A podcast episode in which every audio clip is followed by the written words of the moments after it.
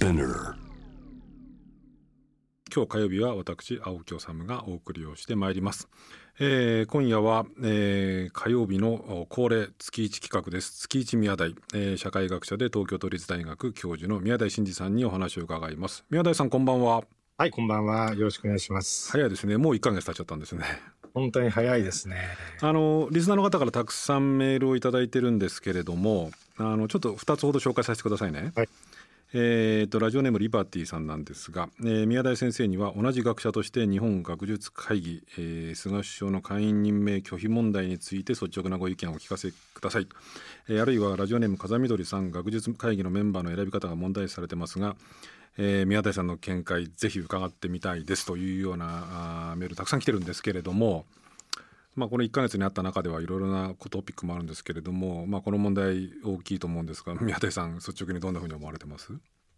学術会議の設立趣旨はね、うん、あの戦争抑散の反省なんですね。したがってあの政府に対してですね、えー、そういう観点から請中つまり、えー、諮問をするっていうね、うん、えー、そういうために存在している機関なんですね。うん、えー、したがってあの政府を抑散するための機関ではないんです。うん、でだから場合によってはですね国家の向かう方向性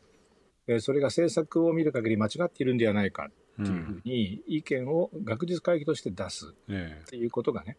実は政府によっても求められているっていう、そういう構図になってるんですよね。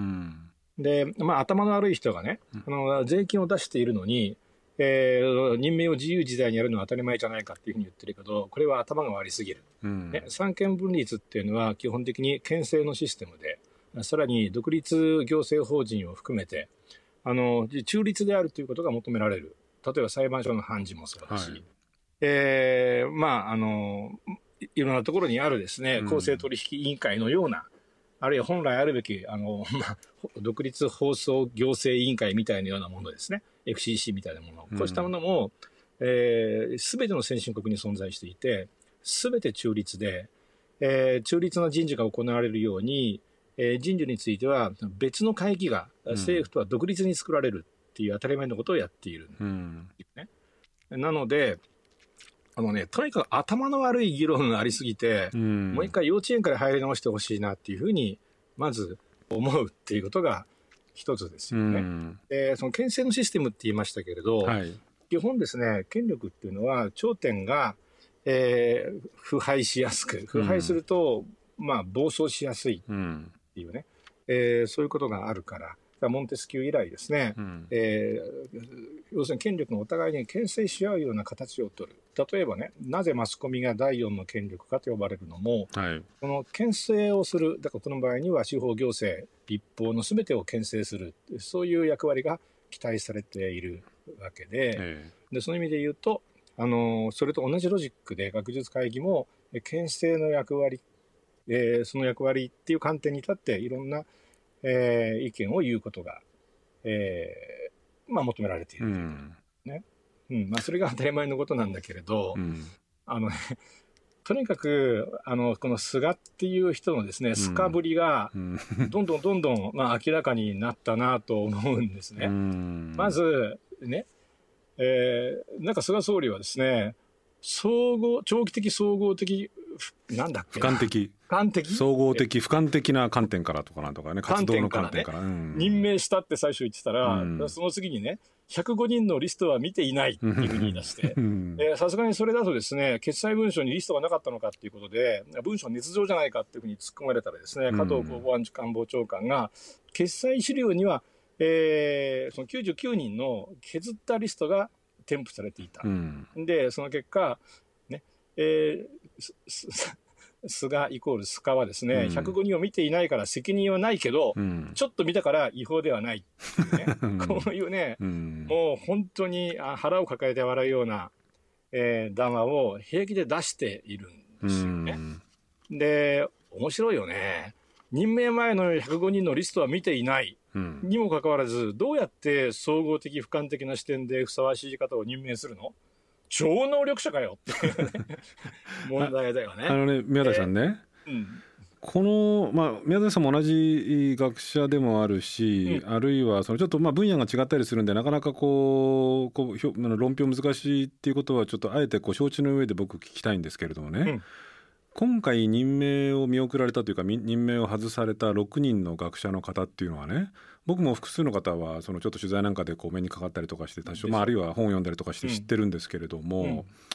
そのなんでこの6人を外したのかっていうのはこれ政権の主あるいは菅さんかあるいはその菅さんの下でこの105人から199人に減らした人しかわからないんだけれども、うん、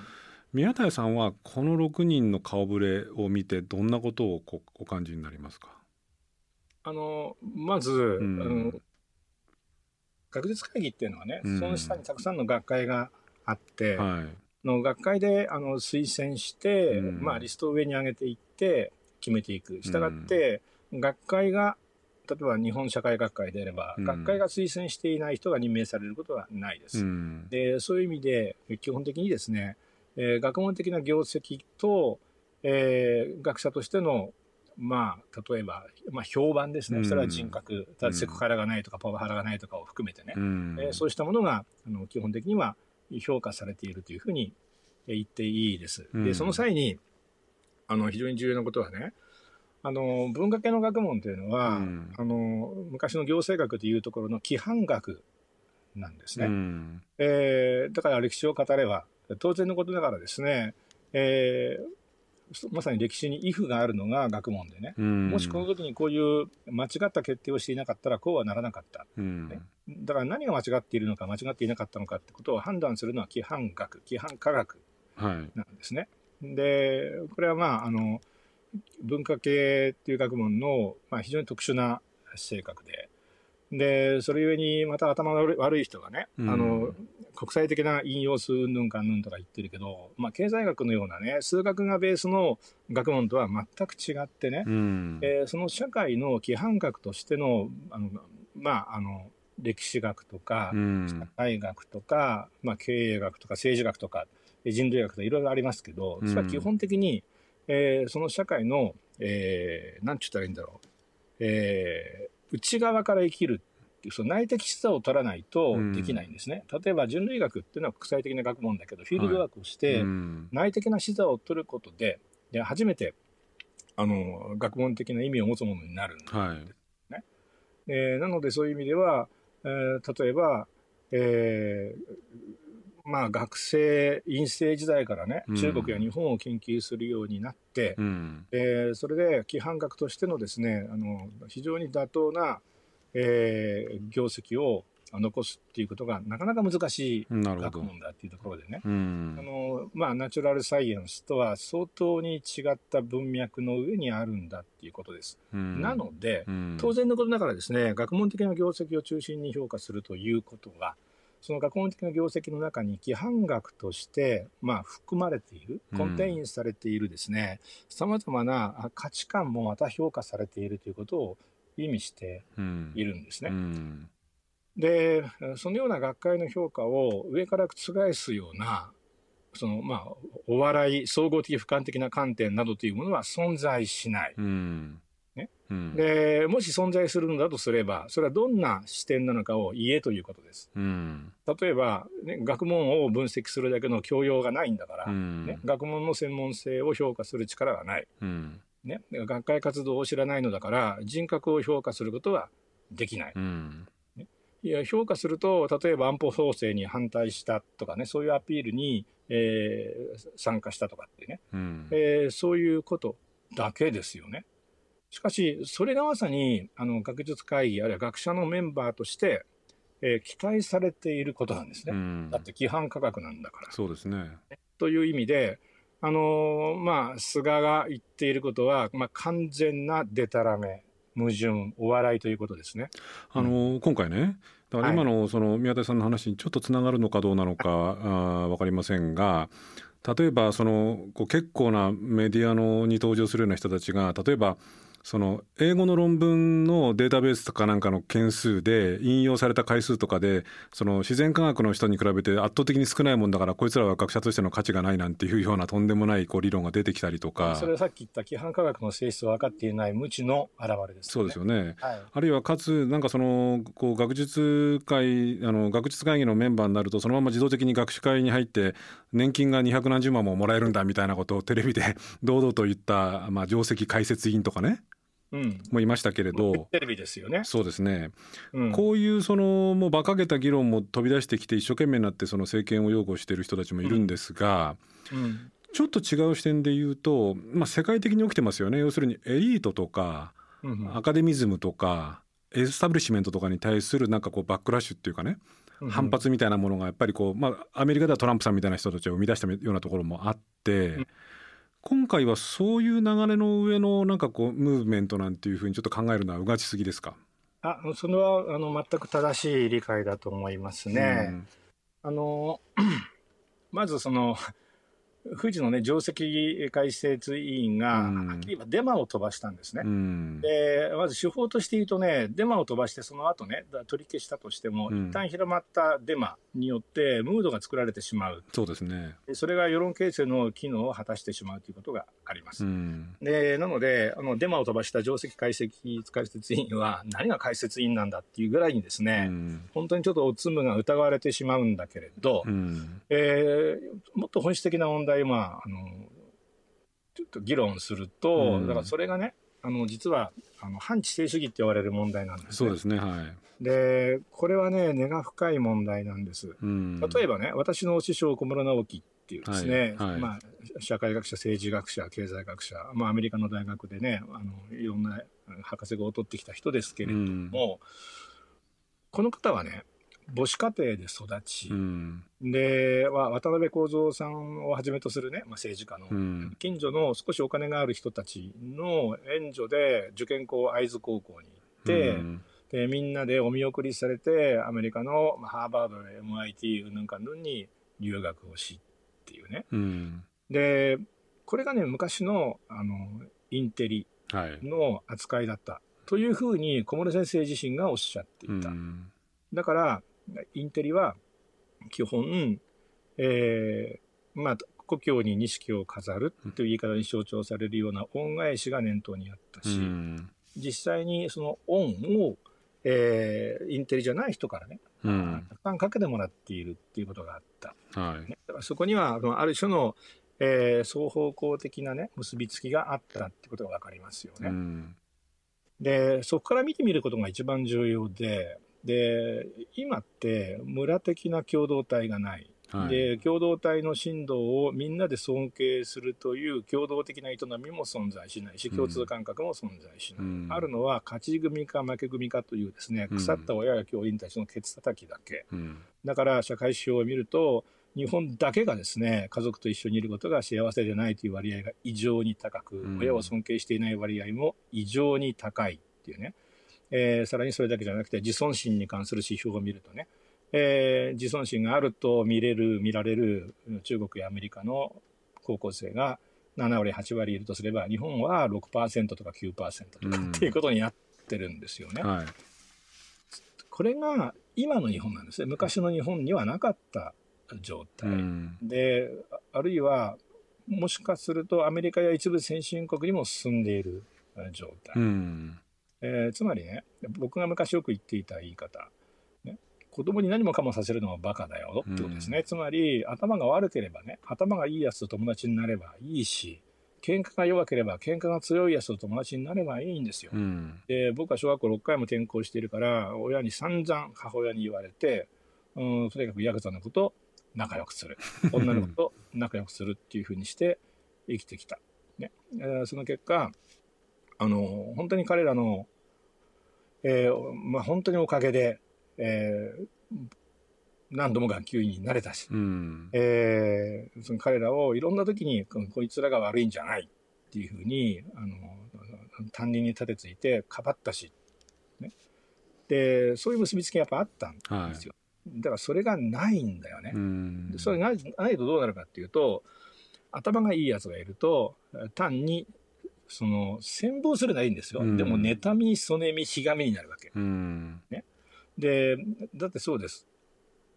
勝ち組っていうのはね、うん、正規分布を前提にして言うと、まあ、例えば偏差値70以上だとしたらね、うん、まあ本当にね、6%、7%しかいないわけですよ。うん、ね、そうすると、その自尊心のデータと関係、すぐ結びつきますよね、うん、なんで日本人の若い人はこんだけ自尊心がないのかっていうと、勝ち組、負け組コミュニケーションの中に埋め込まれているので、95%が自分を負け組だと思ってるんですよ。うん、ね、で、しかも、共同的なつながり、双方向的な絆が存在しない。と、勝ち組を妬み、そねみ、ひがむ。ね、それだけじゃなくてね、もっと重要な学問的な問題があって、うん、あの僕は感情的な劣化っていうけれどね、はい、その言葉の外、法の外、損得の外、まあ、まあ、それ僕は言外、法外、損得外のシンクロって言ったりしてますけど、うん、実はあのマックス・ウェーバーっていう人が、ね、はい、実はその力が政治家に必要な力なんですね。うん、言い換えれば、愛と正しさのために法を踏み越える力なんですね。うん、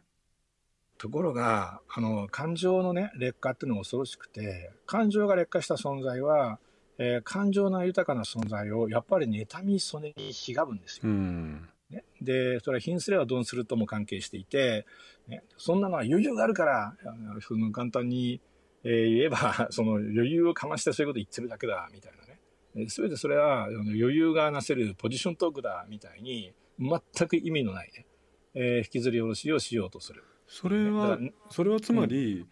その宮田さんがおっしゃってるのは、その知性っていうものを、そのある種その、まあ、リスペクトももしてもいいんだけれどもリスペクトしつつ社会だったりとか、まあ、自分個人としても構わないんだけどそれを利用して、えー、そのなんていうのこう本来のそのインテリとして使って利用してこういけばいいのに逆にその対象をその妬んだりそねんだりしてそれあの妬んだりとかしてその恨んだりとかして足を引っ張り下ろすようなことが今のその世界的にこう起きていて日本はそれがひどい状況になりつつあると。こういうことですか？両側にあるんですよね、うん、あの両側っていうのはね、例えば官邸官僚などを見ればわかるけど、うん、まさに自分のその知識を、うん、あるいは自分の地位をね、えー、まさに損得のため、その自分の乗っている船の中でのポジション取りのために使う浅ましい輩どもが溢れてるでしょ。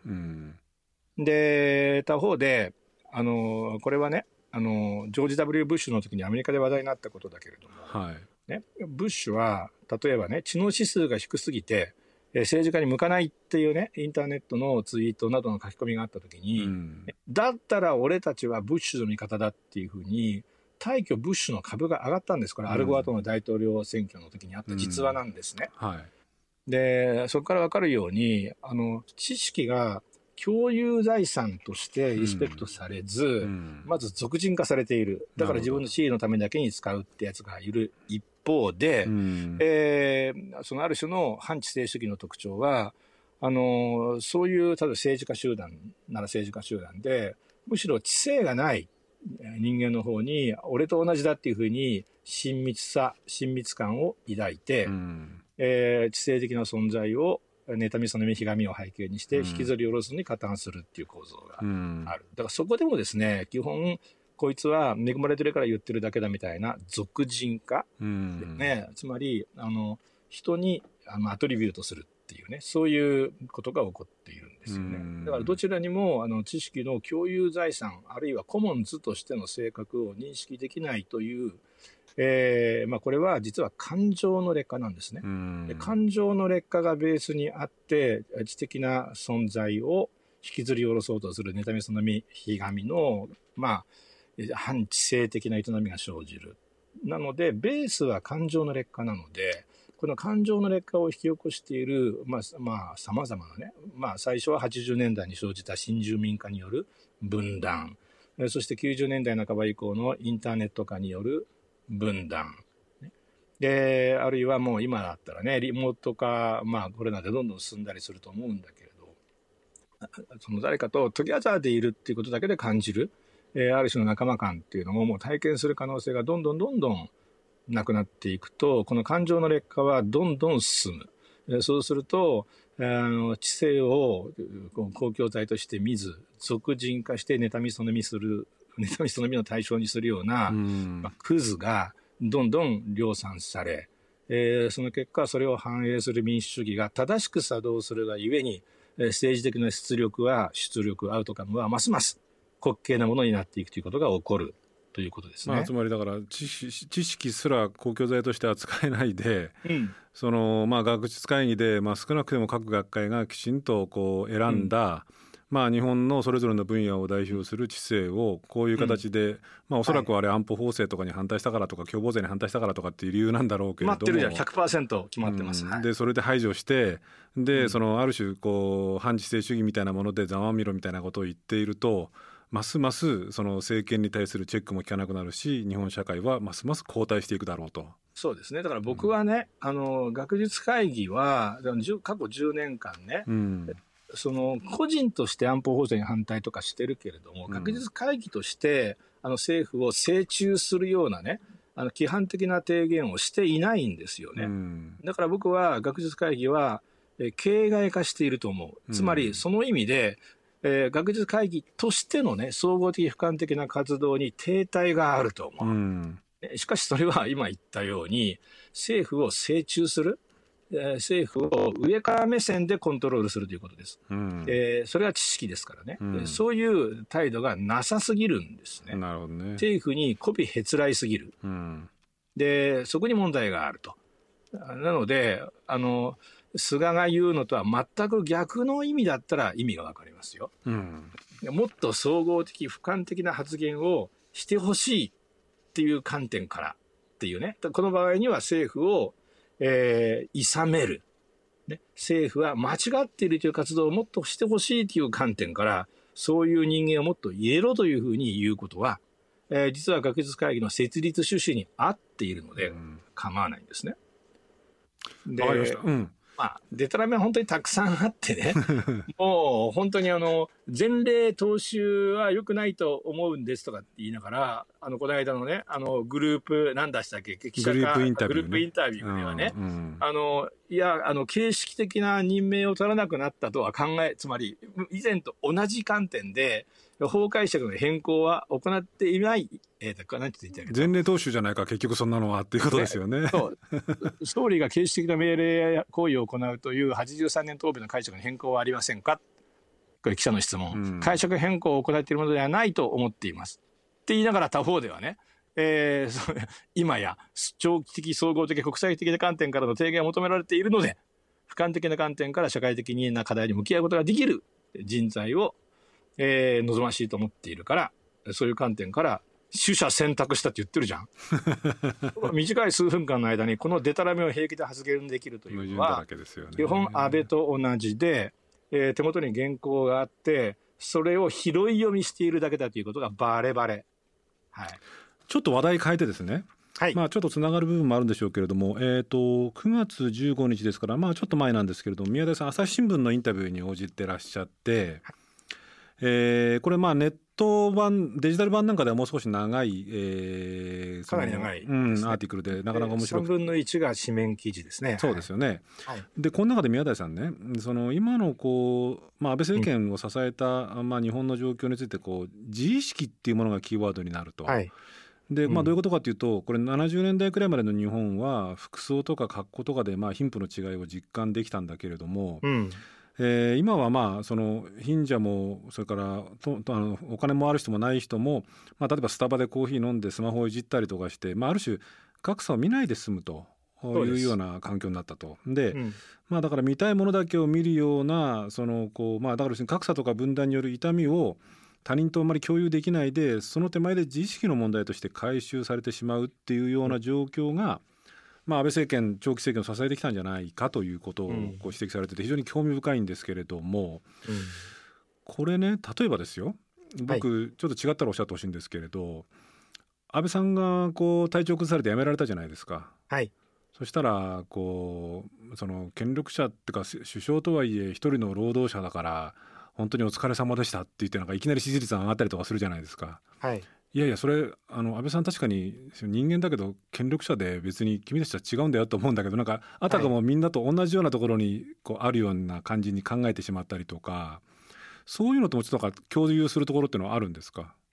ありますね、うん、これもマックス・ウェーバーの議論ですけれどね、うん、政治倫理と市民倫理は違うんですね、はい、で市民は社会を生きることが期待されているので、まあ、言葉の自動機械や損得マシンや法の奴隷であっていいんです、うん、えところが政治家はそうではないと彼は言うんですね、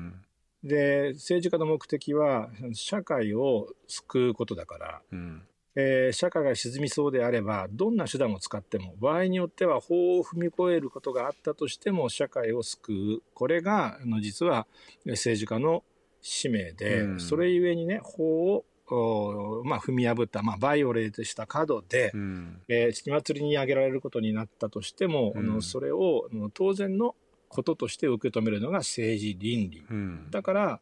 あ基本的にあの政治家はあの共同体を救ったかどうかという結果によって判断される、まあ、結果倫理なんだっていうふうに言ったんですね。うん、でね、この彼の議論の前提になっていることは何なのかっていうと、うん、あのね、ざっくり言うと、うん、結局、近代は行政官僚の役人だけじゃなくて、誰もが、まあ、くず化していく。うん、まあ、その簡単に言うと、法や言葉や損得に閉じ込められていくけれども、にもかかわらず、政治家だけは自分たちのような存在であってはいけないというふうに思う志がある。うん、で、これをね、持つようになる、志を持つようになることをマックス・ウェーバーは国民化っていうふうに言っていた。国民化国民化、うん、国民になるということはね、まあ、自分たちは所詮クズだけれども、うん、世の中には立派なやつもいてね、うん、この立派なやつは俺たちとは全く違う、損得を超えたさまざまな振る舞いができる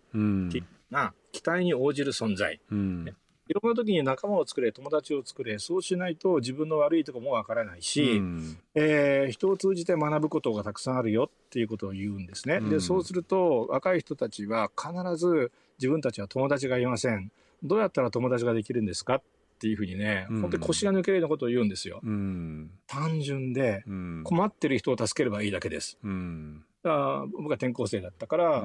助けられて、で、やっぱり困っている、えー、ヤクザの子たちを助けるってことをやって、仲間になった。絆ができた。そういう当たり前の回路をね、なんていうか知らないんですよね。だからそういう人間が、長じてですね、あの、インテリを尊敬するとか、ね、あるいは、あの、どんな仕事をしてる人もね、えー、自分の支えになってくれるんだ、くれたんだっていうような記憶をベースにして振る舞いとかっていうのはできないんですね。で、これが、えー、困ってる時に人を頼らずシステムを頼るという社会の行き着く先で、ね、で、その結果起こるのが、あの、その、まあ簡単に言うと、沈みかけた船での座席争いと、うん、自分は大丈夫なんだっていうある種の欠落感や不安を埋めるためのね、排外主義や攻撃性に因する感情の劣化した連中たちの量産っていう状態よね。うんで、昔だったらね、もう青木さんはわかると思うけど、そういう浅ましい奴がいたら、おめえ浅ましいんだよっていうふうに必ず周りに言われたじゃん。うん、そんな存在形式、仲間がいたらさ、キモいから、基本的に許してもらえないわけですよ。うん、今ね、どんなにキモくても、で、お前の面見れて、見てりゃね、自分の不安を埋め合わせるために寝言言ってるだけだっていうのが、もうバレバレなのに、ね、誰にも精中されずに、平気でのさばることができるっていうね。うん、で、これが昔と違う。しかもスタバに行けば金持ちも、まあ貧乏人も同じ、えー、構え、同じ格好。で、そういう状況ではね、結局誰もが足元を見られたくない。うん、やっぱ弱者をえー、弱者ぶりを見せたくないって思うから、えー、どうなるかっていうと、自分の痛みを人に話せないの、で、話しても助ける習慣を持ってる人はもういないし、お前が悪いんじゃねえのっていうふうに言われるというふうに予想する。ね。そうすると、ますます喋れず、分断され、えー、まあ、連帯できないまま放置されると。なので、あの、どんなに社会的な状況が悪くても、ただ神経症的に吹き上がるだけで、えー、弱い者同士、痛みを抱えた者同士の連帯は進まない。でこの状態は、現状では回復の見込みは本当にゼロですね。これあれですよね、はい、あのちょっとそろそろ時間なんで、あの次回の,、のテーマかもしれないですけれど、その日本の場合特にそれが激しいのは例えば宗教とかね教会のような、うん、まあ、あるいはその宗教的なこう中間団体みたいなものが、まあ、ヨーロッパとかアメリカなんかにはあるのが日本にはないっていうこと？そうですね。それが、まあ、社会的に together である機会なんですね。身分が違おうが、イデオロギーが違おうが、基本 together であり得る。 together であるということによって、まあ、いろいろあるけど仲間だよねっていう感覚があるので、まあ、アジェンダ、まあ、いろんな問題を共有できる。で、それはもう、だからアメリカでもヨーロッパでもなくなりつつあって、アメリカはそれゆえに、まあ、 polarization、極化がね極端に進んだというふうに考えられているわけですね。すねうん、まあ日本の場合はだからアホ化がどんどん進んでしまうという。そうですね。おっしゃる通りです。わかりました、はい、宮田さんありがとうございました。はい、はい、またよろしくお願いします。はい、よろしくお願いします。失礼します。えー、青木理です、えー、今日は、えー、月一の恒例企画宮台さん宮台真司さんの月一宮台、えー、東京都立大学教授の宮台真司さんにいろいろお話を伺ったんですが、まあいつもながら本当論理明快ですけれども日本学術会議の会員候補のこう任命拒否問題ですよね。あのちょっと印象的だったのが、まあ、これ本当おっしゃる通りなんですけれども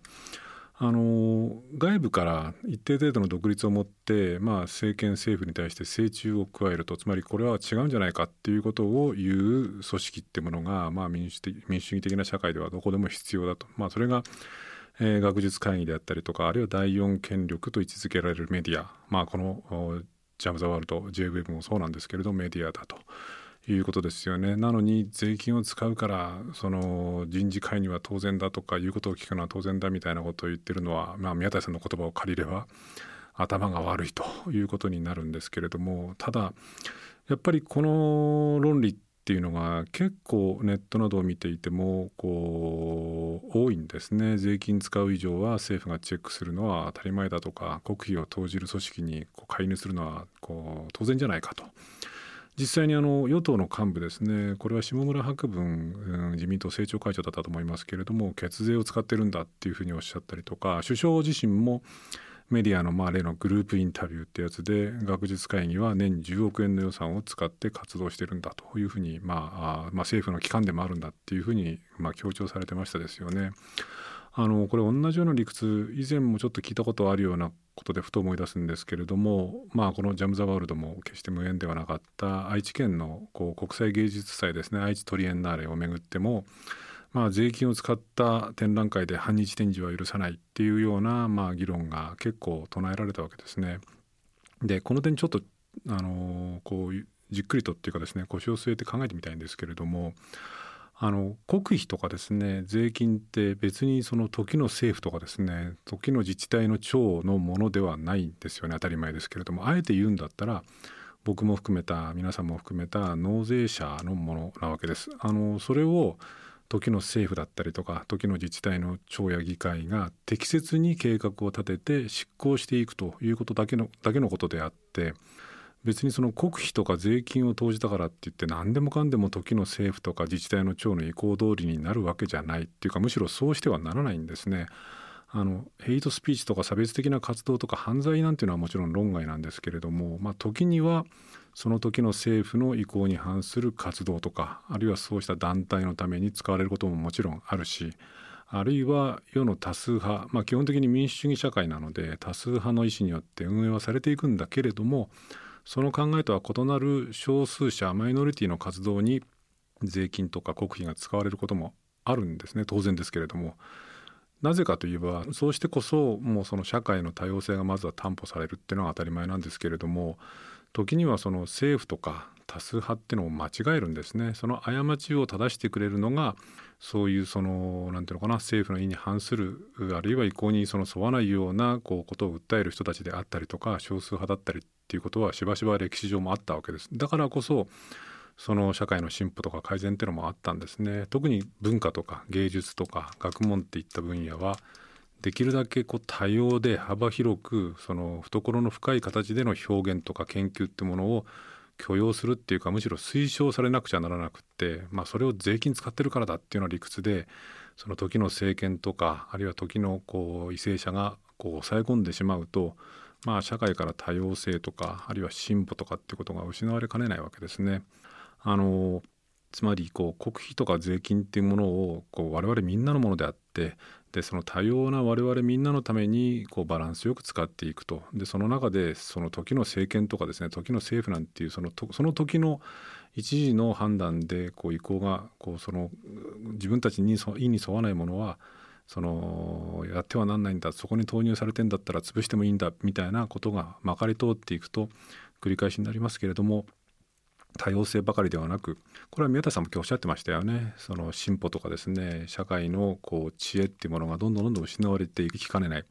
これを宮台さんの言葉をもう一回借りればアホかっていうらしいですけれどもそういうふうな社会にならないためにも、まあ、国費とか税金とかを使っている以上は、うん、介入すべきだとかですね国費を投じたら政府がチェックするのは当たり前ではないかっていうようなあるいは税金を使って反日は許さないんだっていうような考え方っていうものは